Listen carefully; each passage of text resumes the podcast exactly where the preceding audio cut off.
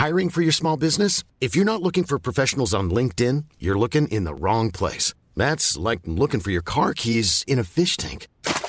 LinkedIn helps you hire professionals you can't find anywhere else, even those who aren't actively searching for a new job but might be open to the perfect role. In a given month, over 70% of LinkedIn users don't even visit other leading job sites. So start looking in the right place. With LinkedIn, you can hire professionals like a professional. Post your free job on linkedin.com slash people today. Eu sou Mário Persona e essas são as respostas que eu dei aos que me perguntaram sobre a Bíblia. Você escreveu dizendo que Abre aspas. Se houve uma inspiração para escreverem a Bíblia, o ser que inspirou isso era totalmente ignorante. Fecha aspas.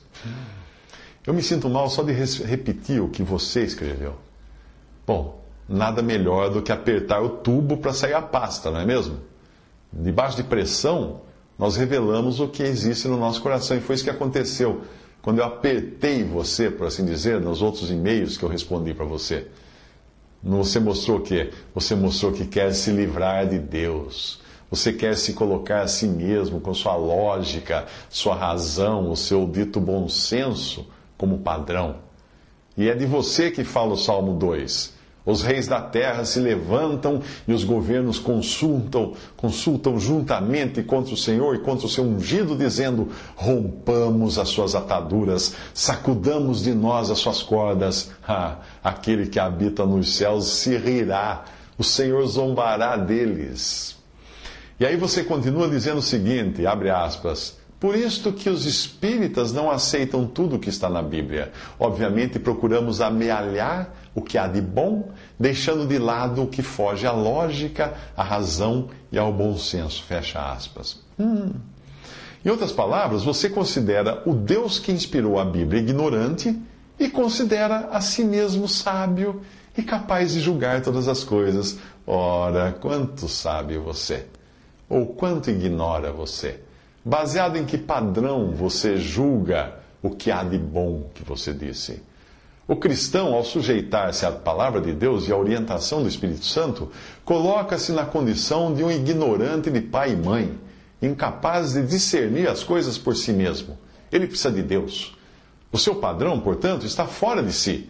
O homem não está no centro do universo no cristianismo. Para o espírita, porém, bastam lógica, razão e bom senso e ciência. Você ainda não percebeu? Mas ao nortear-se pela sabedoria humana, você acaba colocando o homem no lugar de um Deus. Mas, obviamente, a Bíblia já previa isso. Onde? Nessa passagem.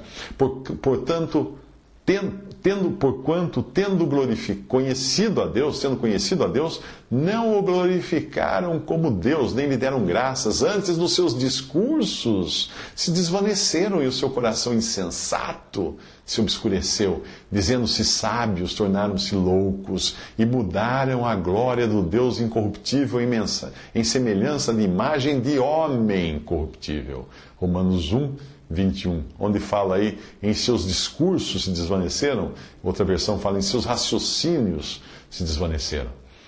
Você argumenta que eu fugi do assunto sobre como se deu a formação da Terra e em quanto tempo. Bem, então se você acha que eu fugi, é porque não, isso não era importante eu dizer para você naquele momento, mas para você não, não ficar no ar sobre isso, vamos lá. Como se deu a formação da terra? Está aí, a resposta é a seguinte, abre aspas. No princípio criou Deus os céus e a terra, e a terra era sem forma e vazia, e havia trevas sobre a face do abismo. Gênesis 1, de 1 a 2. Pronto, está aí. Assim foi criada a terra. O versículo 1 é a criação original, e entre o versículo 1 de Gênesis e o 2, você pode imaginar zilhões de anos atuais que nós não temos ideia do que aconteceu nesse período, porque Deus não quis revelar. Provavelmente foi nesse intervalo do versículo 1 ao versículo 2 que aconteceu a queda de Lúcifer, dos seus anjos, o que acabou transtornando e transformando a criação original de Deus em um verdadeiro caos. Daí você lê no versículo 2 que a terra era sem, sem forma e vazia e que havia trevas sobre a face do abismo, e o Espírito de Deus pairava sobre a face do abismo. Sem forma e vazia, Trevas, abismo, caos são coisas estranhas a, a Deus, estranhas à criação. Já que Deus é luz, e não há nele trevas nenhumas, como fala 1 João 1,5. Considerando que antes das coisas virem à existência só existia Deus, fica fácil concluir que não havia trevas antes das coisas virem à existência. A treva veio depois com consequência de pecado, de, no caso, provavelmente pecado de Satanás e seus anjos. Além disso, existe uma outra referência de que Deus não teria criado a terra vazia em Isaías 45. E as referências a Lúcifer, existentes na, na Bíblia, apontam para uma época anterior ao estado caótico e as etapas de criação de Gênesis 1 e 2, que nós costumamos chamar de restauração da criação, descritas a partir de Gênesis, uh, Gênesis 1, 2, depois e, seguintes, versículos seguintes, capítulos seguintes também. Eu não me lembro de ter falado da Terra como centro do universo, apoiada sobre estacas ou girando em torno do Sol, como você alegou que seria a minha, a minha crença. Não. Mesmo assim, a Bíblia ela é escrita do ponto de vista da Terra. Portanto, ela pode eventualmente ser adotada como centro. Quando nós aprendemos na escola que a Terra gira em torno do Sol, é porque nós tomamos o Sol como referencial. Mas no universo tudo é relativo. Quem disse que a Terra gira em torno do Sol? Hum? A mosca que voa dentro de um avião a 900 km por hora está voando em que velocidade? Se ela está indo para frente do avião, ela está mais rápida que o avião. Porque nós tomamos a mosca em relação ao avião. E em relação à Terra, ela está mais rápida do que o avião, não é? Ah, não é errado dizer que a Terra gira em torno da Lua, se nós tomarmos a Lua como referencial. Todos os dias você vê o Sol percorrer a abóboda celeste e você fala que viu o Sol subindo ou descendo no horizonte. Por quê? Porque você adotou a Terra como sua referência. Quanto a ela estar apoiada sobre estacas, eu não me lembro, mas pode existir algum verso ah, já que existem colunas do céu em Jó 26, e linguagem poética faz parte da Bíblia. Eu ouvi uma música que dizia assim, uh, abre aspas, mas se ela voltar, se ela voltar, que coisa linda, que coisa louca, pois há menos, menos peixinhos a nadar no mar do que os beijinhos que darei na sua boca, fecha aspas. Olha, Vinícius e Tom Jobim Certamente não sabiam então quantos peixes existem no mar, não é mesmo? Ah, esses dois ignorantes fazer uma letra de música assim? Bom, sobre a Terra ser plana, você perguntou isso, né? Ah, diz o seguinte a Bíblia: Ele é o que está assentado sobre o círculo da terra, cujos moradores são para ele como gafanhotos, e é ele o que estende os céus como cortina e os desenrola como tenda para neles habitar. Isaías 40, 22. Provavelmente, depois de eu citar esse versículo, você vai discordar dizendo que os céus não são cortina e muito menos tenda, ou que é impossível desenrolar o firmamento, não é? Linguagem poética. Quanto à lua, Gênesis diz que foi colocada junto com o sol para iluminar a terra. Acaso as noites de lua são escuras? Não. Então a lua não ilumina? Ah, mas a lua não tem luz própria. Claro, claro que não tem luz própria. Mas ela ilumina ou não ilumina? Você não sabe que luz pode ser também usado espelho para iluminar um lugar. Se você estudar iluminação, vai aprender algo sobre luz incidente e luz refletida. Qualquer bom fotógrafo sabe disso.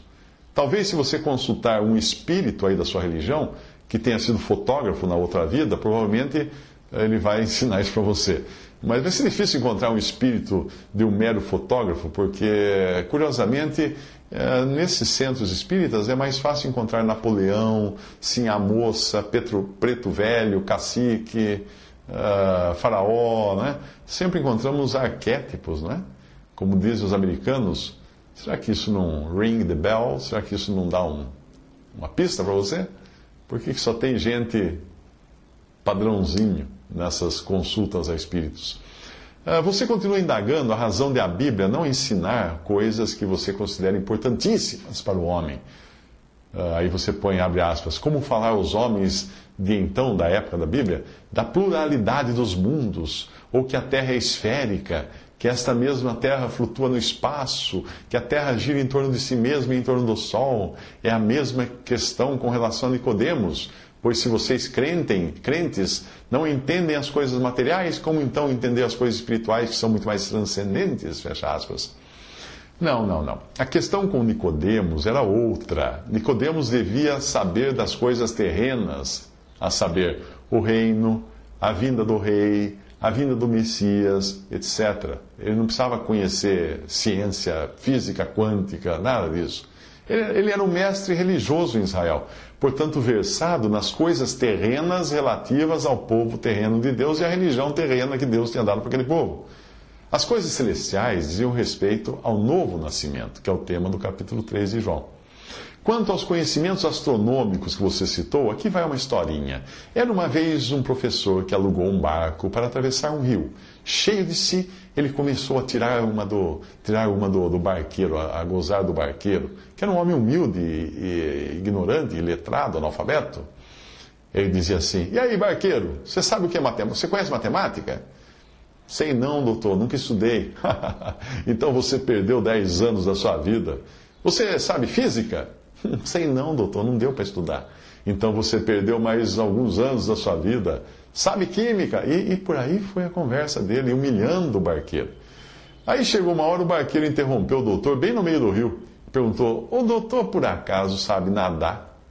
Aí o professor ilustre disse: Olha, não.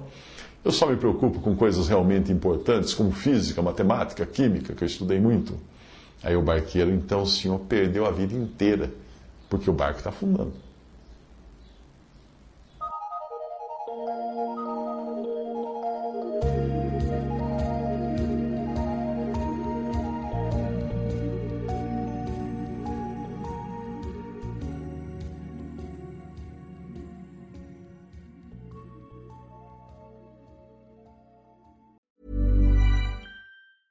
Selling a little or a lot? Shopify helps you do your thing however you cha-ching. Shopify is the global commerce platform that helps you sell at every stage of your business. From the launch your online shop stage to the first real life store stage, all the way to the did we just hit a million orders stage.